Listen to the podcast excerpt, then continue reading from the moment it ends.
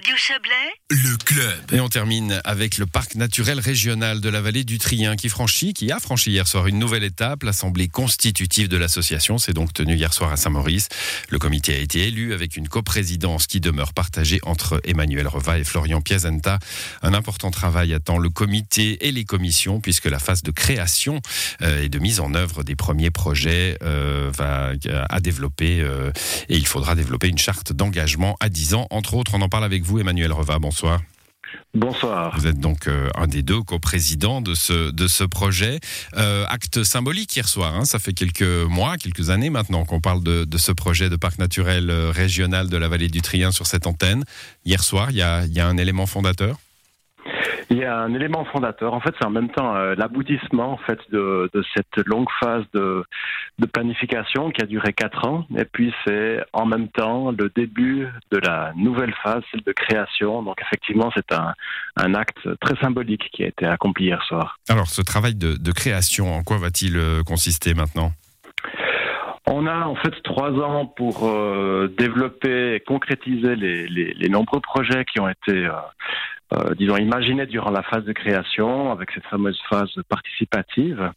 Et puis, euh, donc, les trois ans qui, qui sont à disposition maintenant, c'est notre galop d'essai, on va dire, hein, pour euh, pour créer le parc naturel, pour euh, réaliser des projets concrets, pour montrer en fait un peu en grandeur nature ce en quoi consisterait à long terme un parc naturel régional euh, s'il devait être accepté par les citoyens euh, euh, dans quelques années. Et c'est donc des commissions qui vont travailler sur, sur plein d'aspects. hein. On, on va parler d'agriculture, de tourisme, d'économie. Oui, alors tous les aspects qui ont déjà été développés jusqu'ici, ben, on va maintenant les mettre en exergue. Effectivement, les, les domaines que vous citez, hein. Euh, il y, a, il y a des, des- des thématiques qui sont liées euh, au paysage, à la biodiversité, d'autres au développement économique, et puis d'autres encore à la sensibilisation et à l'éducation. Alors tous ces axes contiennent une multitude de projets, donc évidemment maintenant il faut s'organiser pour les réaliser. Il y a une structure qui va être mise en place avec des, ressources humaines qui vont être engagées.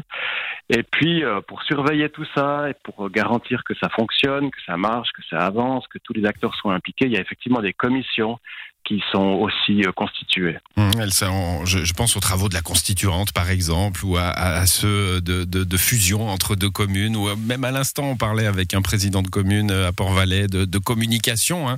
Euh, c'est un peu le nerf de la guerre, la communication. Est-ce que vous allez travailler là-dessus? Est-ce que ces commissions vont, dire ce qu'elles font? L'idée étant bien sûr, dans, ma question, de prendre avec soi la population et d'éviter des incompréhensions, des rejets, des craintes.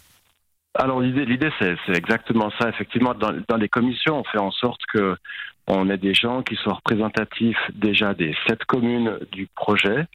Donc une bonne représentation géographique. On essaye aussi d'avoir euh, des domaines différents qui soient représentés, même des sensibilités différentes. Et puis en fait, les membres des commissions, euh, l'idée c'est aussi qu'ils fonctionnent un peu comme des ambassadeurs du projet auprès de la, de la population. On sait effectivement que l'aspect communication dans la phase de création, il est, il est, il est crucial pour éviter qu'on parte sur des, des mauvaises idées, des, des, des, des, rumeurs. ou Hmm. des choses On ne peut pas se contenter de, de, de- de deux séances d'information à, à trois mois du vote final, quoi. Non, alors ça, c'est clair que ça suffira pas. Des séances marche plus comme ça. non, ça marche plus comme ça, mais à la limite, Heureusement. mieux. Et puis, Ouais. heureusement, et puis. euh, euh, les, parcs naturels régionaux, euh, c'est vraiment conçu pour être fabriqué depuis depuis en bas, depuis la base, avec les besoins de la, population, des citoyens. C'est pas des, concepts qui sont imposés d'en haut, donc on n'y coupe pas. On est vraiment euh, obligé de, faire participer les gens, et je crois que c'est tant mieux. L'horizon maintenant, c'est 2025 hein, pour les, premiers, les premières échéances.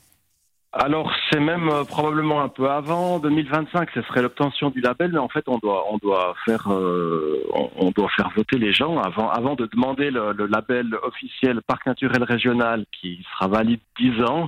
Avant de demander la confédération, il faut évidemment qu'on fasse Hmm. voter les gens et puis donc les, les scrutins populaires c'est horizon euh, 2024. Horizon 2024. Merci pour ces précisions, Emmanuel Reva. Bonne soirée à vous.